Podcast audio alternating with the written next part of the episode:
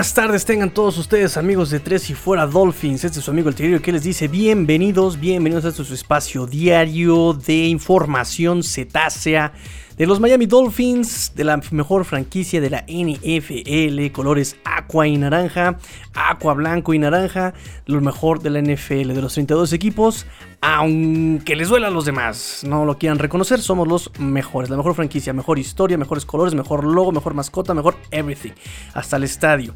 Este, vamos a empezar esto rápidamente, que tú nos dé la entrada como el Grand Marshal que es de Fórmula 1. Wait, What is it? Drivers, start your engines!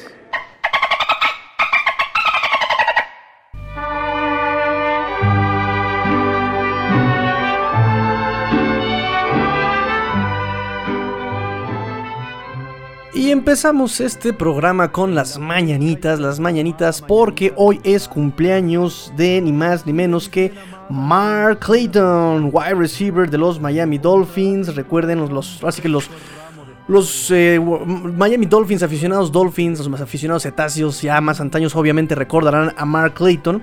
Hoy cumple 59 años Mark Clayton Dolphin desde 1983 hasta 1992. Su último año en la NFL fue con los Green Bay Packers en el 93. Es de los pocos jugadores que recibieron pase de anotación con Dan Marino y este Brett Favre.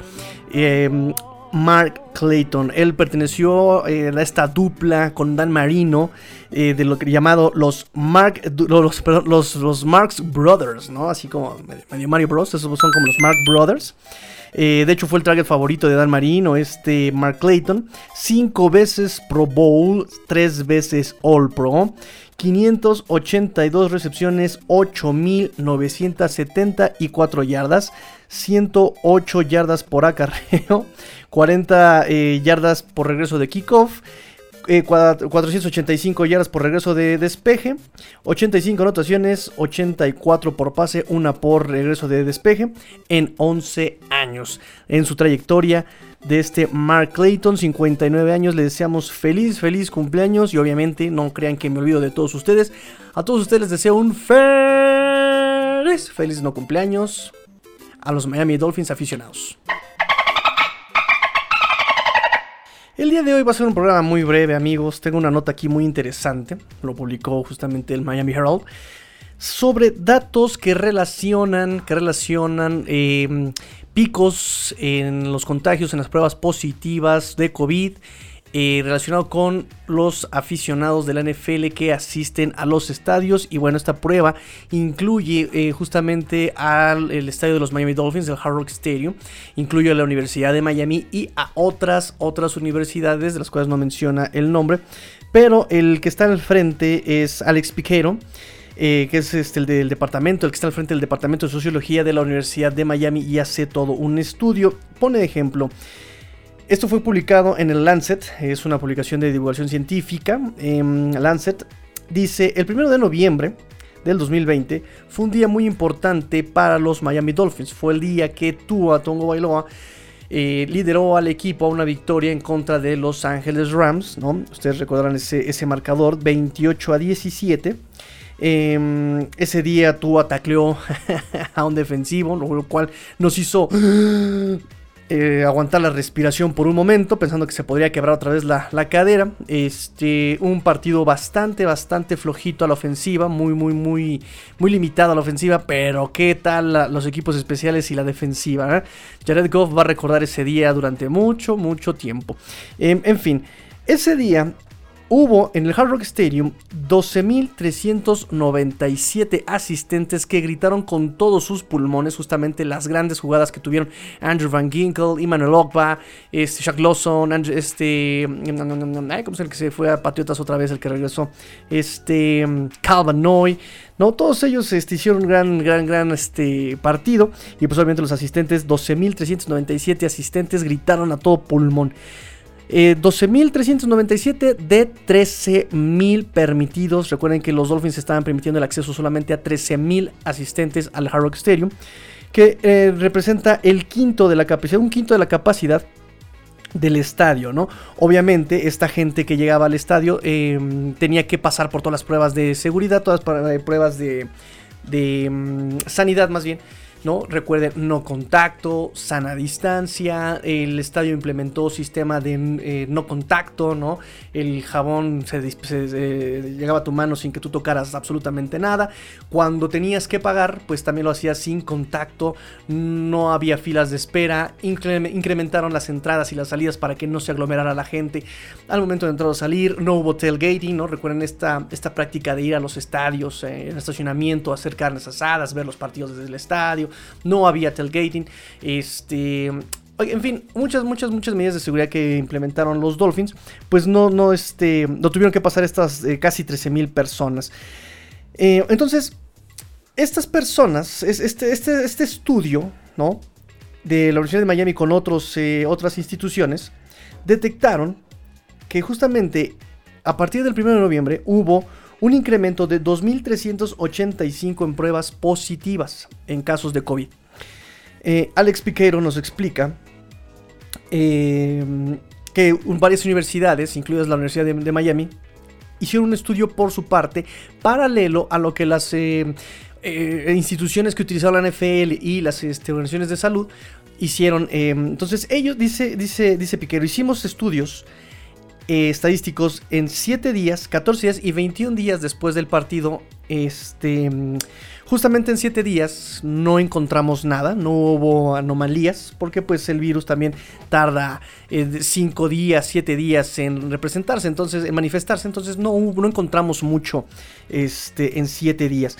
Pero sí en 14 y 21 días hubo cambios, hubo eh, picos significativos en, los, em, en, las pruebas que dieron positivo comparado con ciudades que no tenían em, que no tenían partidos, que no tenían estadios, que no habían que no recurrían los asistentes, los aficionados a los estadios.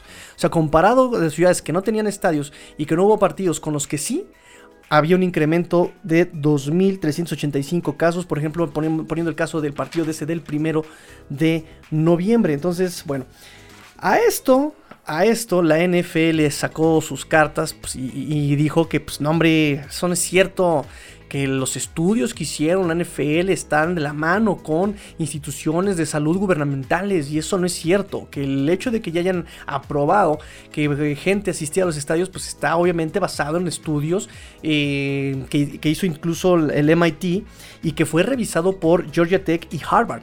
O sea, eh, obviamente la gente está a salvo, está sana, está este, eh, asegurada, no, no hay problema que vaya, nos dice la NFL.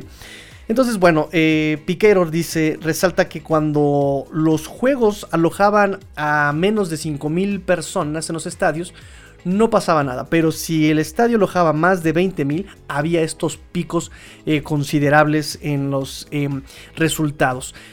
Eh, al final, ya como conclusión, nos dice Piquero, eh, compara justamente, y aquí es donde ustedes me preguntan, bueno, pero ¿qué es lo que tiene que ver con los Dolphins? Bueno, que justamente eh, los Heat de Miami, recuerden los hits de, este, de Miami, que es el equipo de básquetbol, los Florida Panthers, que es el de hockey, y por supuesto los Miami Dolphins, pues no tienen permitido, bueno, sí, sí tienen permitido este, ya alojar, abrir las puertas al estadio completamente, pero no lo han hecho.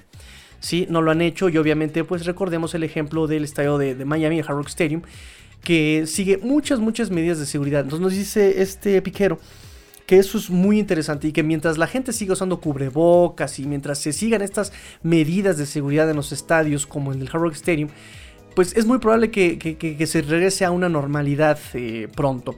Sin embargo, él cree que no es prudente, no es sensato hacer lo que hicieron, por ejemplo, los Rangers de Houston, que fue abrir las puertas en el Opening Day así de par en par. Pues llenaron el estadio, está completamente lleno. Dice, eso es muy insensato hasta que no estén todos vacunados y hasta que no eh, se controlen las variantes del virus. Eso no es de ninguna manera sensato. Yo más bien seguiría el ejemplo de los Dolphins, de las Florida Panthers, de los Miami Heat, que mantienen sus, estadios con cierta capacidad y además de que la gente que va siempre tiene que seguir el protocolo completo de seguridad y obviamente respaldado por la institución, eh, por la franquicia, por el equipo, por, ¿no? O sea, incluso la misma infraestructura del estadio lo, lo permite.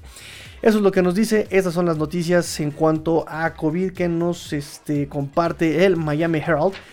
Este, y pues nada más para hacer la aclaración de que hay que cuidarnos, hay que seguirnos cuidando amigos, yo sé que a lo mejor esto no les interesa mucho, no tiene tanto que ver con los Dolphins, pero bueno, yo se los quiero compartir porque también pues imagínense, ¿no? Que la NFL dice que sí, que sí están sanos, estos dicen que no, que sí hubo un pico, ¿no? O sea, no, no fue grave, pero sí se nota un pico de, en, el, en el aumento de pruebas que dan positivo por el virus, entonces nada más cuídense mucho, hay que actuar muy, muy, muy prudentemente, ¿no? Ahorita, que se viene la, famosa tercera ola, por todos aquellos que se alquilaron de vacaciones. Entonces, si ustedes se quedaron en casa, si ustedes no salieron de vacaciones, si ustedes se mantienen prudentes, síganlo haciendo.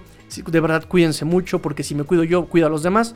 Eh, y yo creo que eso también los Miami Dolphins dieron cátedra sobre eso. Fueron los equipos que, mucho que, menos este, enfermos tuvieron de COVID y de los que incluso cuando había un caso positivo, no cerraban las instalaciones porque obviamente los protocolos se seguían, ¿no?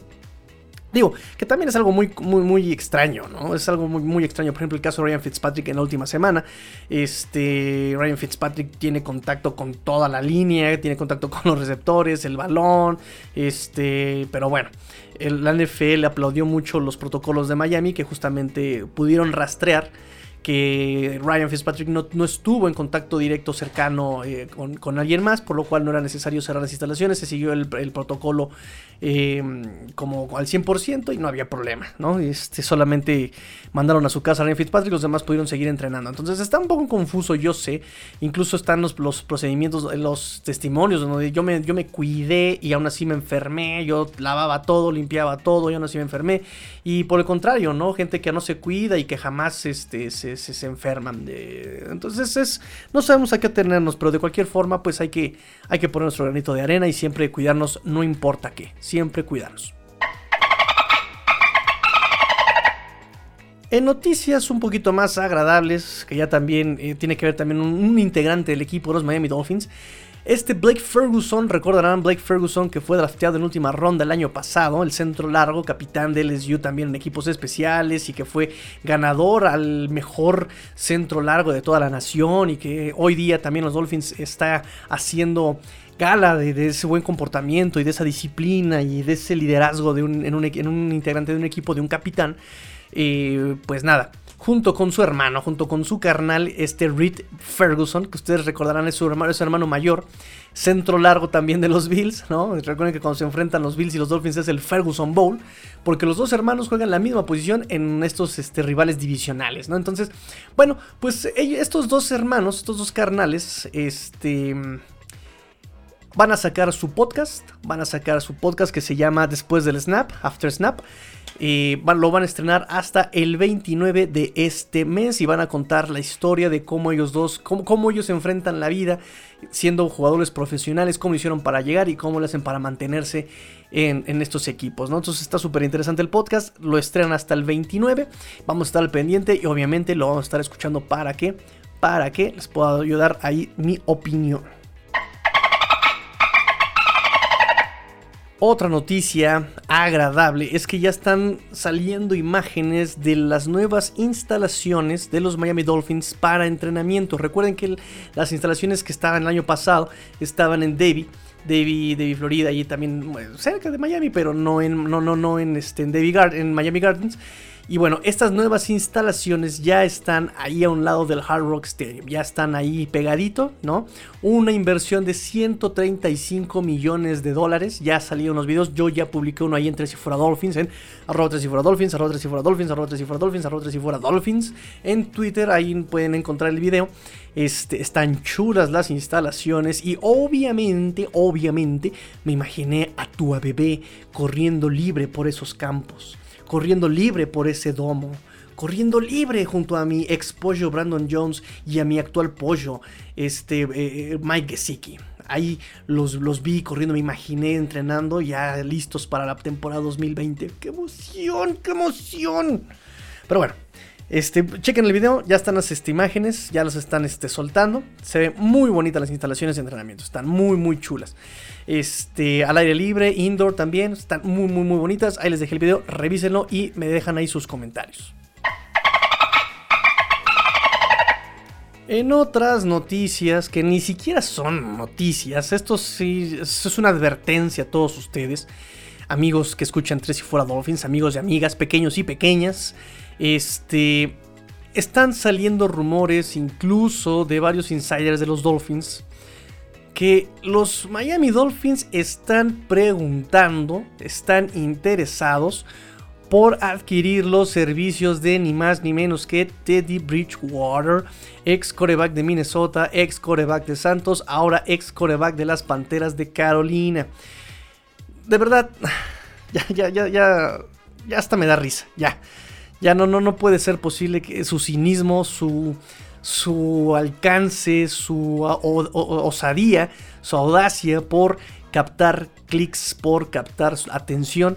No es posible que después de que tienes toda la infraestructura de eh, rodeando a Tua, no es posible que después de que ya contrataste a un coreback que evidentemente no le va a hacer sombra a Tua, que es este Jacoby Brissett, no, no, no, puede ser posible que quieras seguirle metiendo tierra a este proyecto en cuanto a la congruencia del personal. ¿sí? O sea, ya está clarísimo que tú vas a ser el coreback titular, ya está clarísimo que no van a ir por coreback en el draft, ya está más que claro, por Dios, que no van a ir por Deshaun Watson. Pero, ah, tienen que meter ahí la cizaña, la toxicidad. O sea, peor que novia tóxica. Ahí metiendo este, la cizaña, estos llamados insiders y comunicadores y pues no, no, no se vale, no se vale porque hay gente que, por ejemplo, gente que escucha Tres y Fuera Dolphins, eh, me da mucho gusto que es gente que no solamente escucha Tres y Fuera Dolphins, sino que también escucha otro tipo de podcast, que lee por su parte otro tipo de blogs, este, o sea, se mantienen informados y pueden, me, da, a mí me da gusto, me, siento muy presionado, sinceramente, porque tienen la información y la capacidad de justamente eh, eh, debatirme, ¿no? Oye, no, Tigrillo, yo leí esto, oye, no, Tigrillo, yo escuché esto, oye, Tigrillo, yo vi esto, y podemos llegar a muchos, muchas conclusiones. Pero hay gente que no, hay gente que no hace eso por cuestiones de tiempo, porque no tengo tiempo, porque no sé dónde, por lo que ustedes quieran, no puede informarse de la misma manera que todos nosotros. Y eh, pues se va con estas, estas ondas y nada más se la pasan desinformando a la gente. amigos, por favor, difundan la palabra del tigrillo. difundan la palabra del tigrillo. Y, y compartan este programa para que la gente de verdad no se vaya con la finta no es posible que después de tanta congruencia quieran desinformar con. Y luego con Teddy Bridgewater. O sea, todavía de Sean Watson escucho a Luis Borja y escucho a. ¿No? Que dice, no, es que es irresponsable no ver este. Eh, qué piden estos equipos por un jugador de esta categoría. Ok, ok, ok, ok, ok. Tienes razón. Si yo tengo una, un, un, Zuru que me lleva y me trae y por ahí veo que el vecino quiere vender un Ferrari, bueno, pues lo entiendo, ¿no? Lo entiendo. Pero si ya tengo, ya compré este, mis molduras para Tsuru, si ya tengo mi garage a las medidas del Tsuru, si ya incluso me compré un bochito para por si me deja tirado mi Tsuru, o sea, voy, voy a preguntar por el centra destartalado del vecino, pues como que no tiene congruencia, ¿no? No, no, no tiene congruencia. Todavía de Sean Watson podría comprarles que es un coreback excelente, bueno, es muy talentoso. Pero Teddy Bridgewater ¿Really? ¿Mejor que, que? O, incluso mejor que Tua, este Bridgewater? Digo, si es mejor que Sam Darnold. Por lo menos no se notó la ausencia de, este, de Drew Brees eh, tan fuerte cuando lo, fue su, suplente en el 2019, si no mal recuerdo. Se lesionó cuatro partidos. Este, pero bueno, pero bueno, la gente ahí, ahí metiendo, diciendo que, que, Teddy Bridgewater, que los Dolphins quieren preguntar por, por Teddy Bridgewater. Ya saben que eso no es cierto, amigos, no es cierto. El correo ya llegó, anunciaron su canción y gritó con emoción correo. Y ahora sí se viene la sección esperada de todos ustedes, el Finbox. El Finbox con todas sus cetáceas opiniones, con todas sus cetáceas participaciones. Este, eh, entonces vamos a hablar, vamos a ver quiénes escribieron su cartita, las cuales publicaron en arroba 3 y fuera dolphins, arroba 3 y fuera dolphins, arroba 3 y fuera dolphins en Twitter. Y tenemos aquí a Juanpa, Juan Pablo Livi, que nos dice, querido tigrillo. Ah, no, no, perdón, con voz, este, con voz de cartita.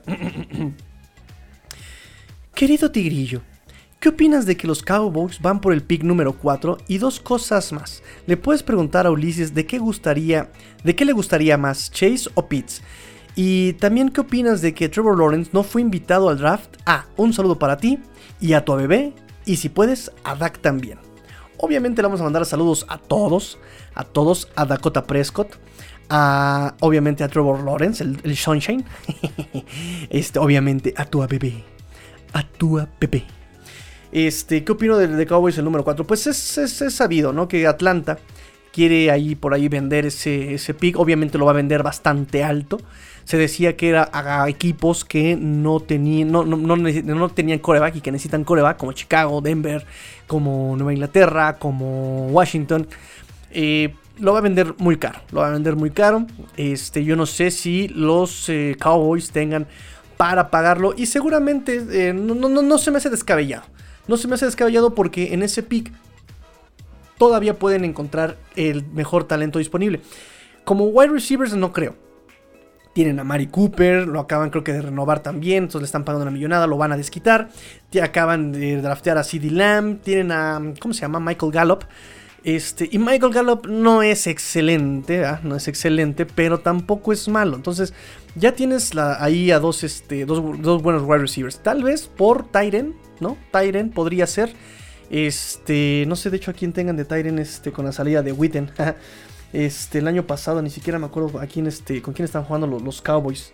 A no ser, mira, aquí tengo ya la notita. Eh, eh, como, como Tyren tienen a Blake Jarwin y Dalton Schultz. Ah, ya me acordé, Jeremy Sprinkle lo trajeron de agencia libre de, este, de Washington, el Springle, ¿te acuerdas? Que era de nuestro, nuestro miembro de, de, apellidos con nombre de comida, Springle, ¿no? ¿Te acuerdas del Pringle?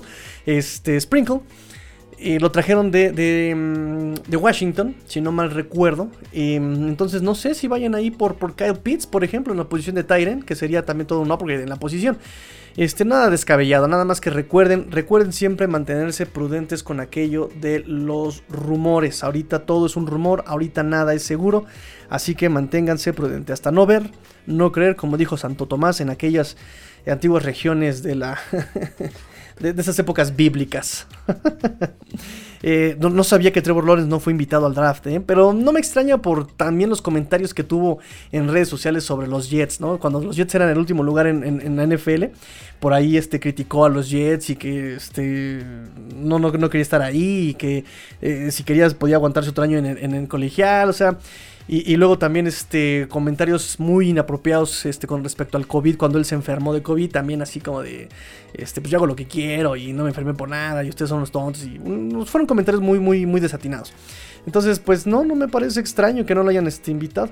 Imagínate no haber invitado al primer pick. y, ojo, que es el mejor quarterback prospectado desde Andrew, eh, Andrew Locke, ¿eh? Ojo, ojo. Y acuérdense que también por, este, por Andrew Locke todo el mundo estaba tanqueando. O sea, es, una, es, un, es un fenómeno esta situación que esperemos que cumpla las expectativas que le tienen, ¿no? De ser el fenómeno que la NFL esperaba en muchos años.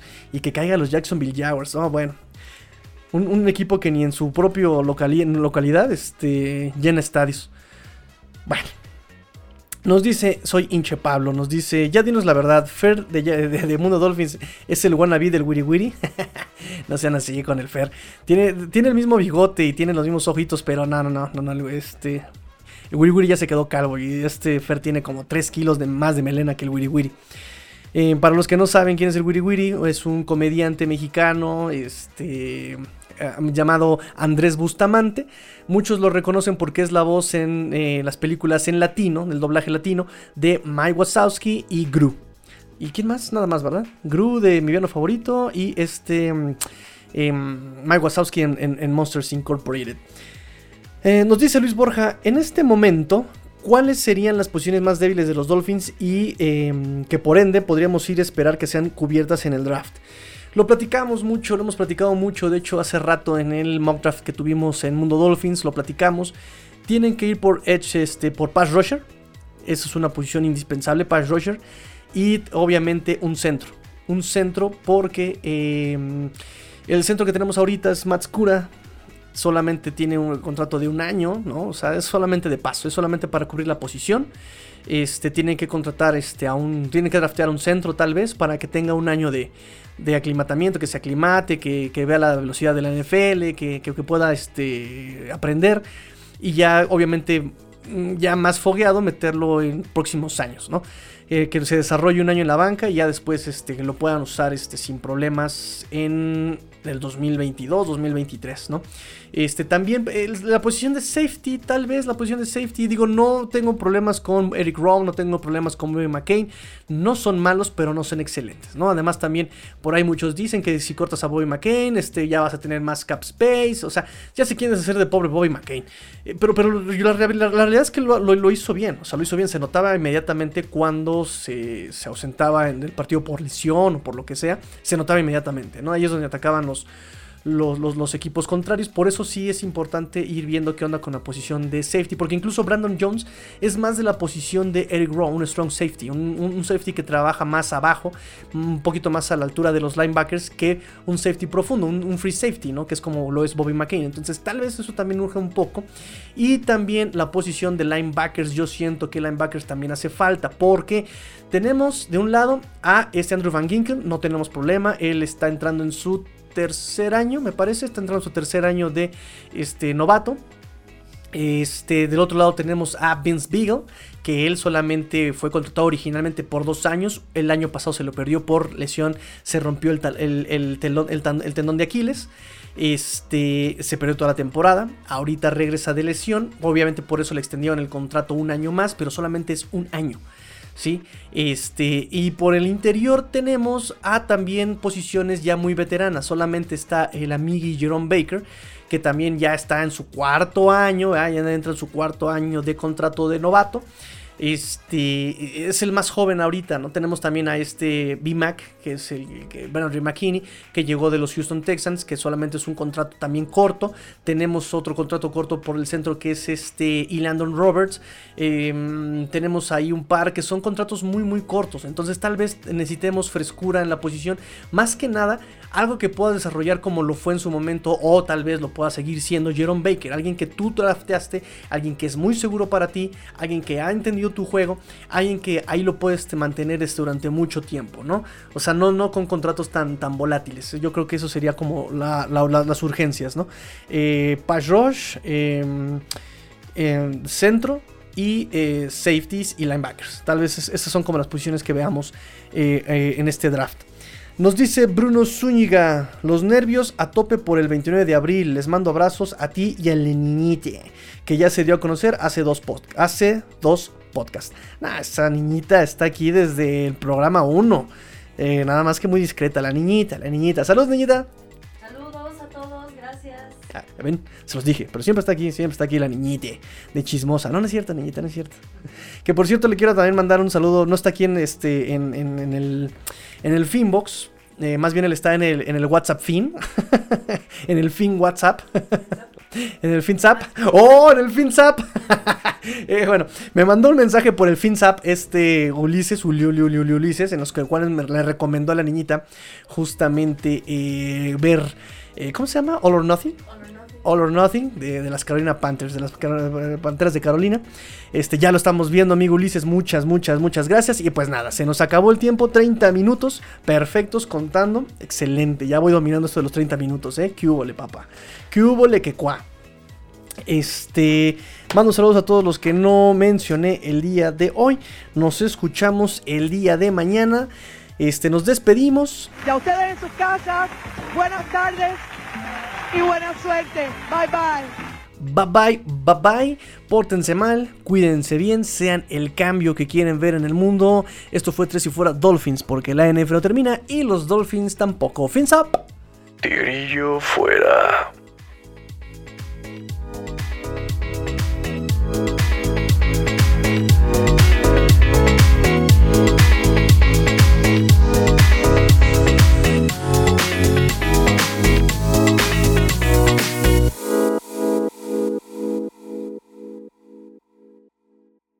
No seas gacho, mándame el video de, de Tua Tongo Bailoa con el Start Your Engines para ponerlo en mi tono de, de, de teléfono. Está padrísimo.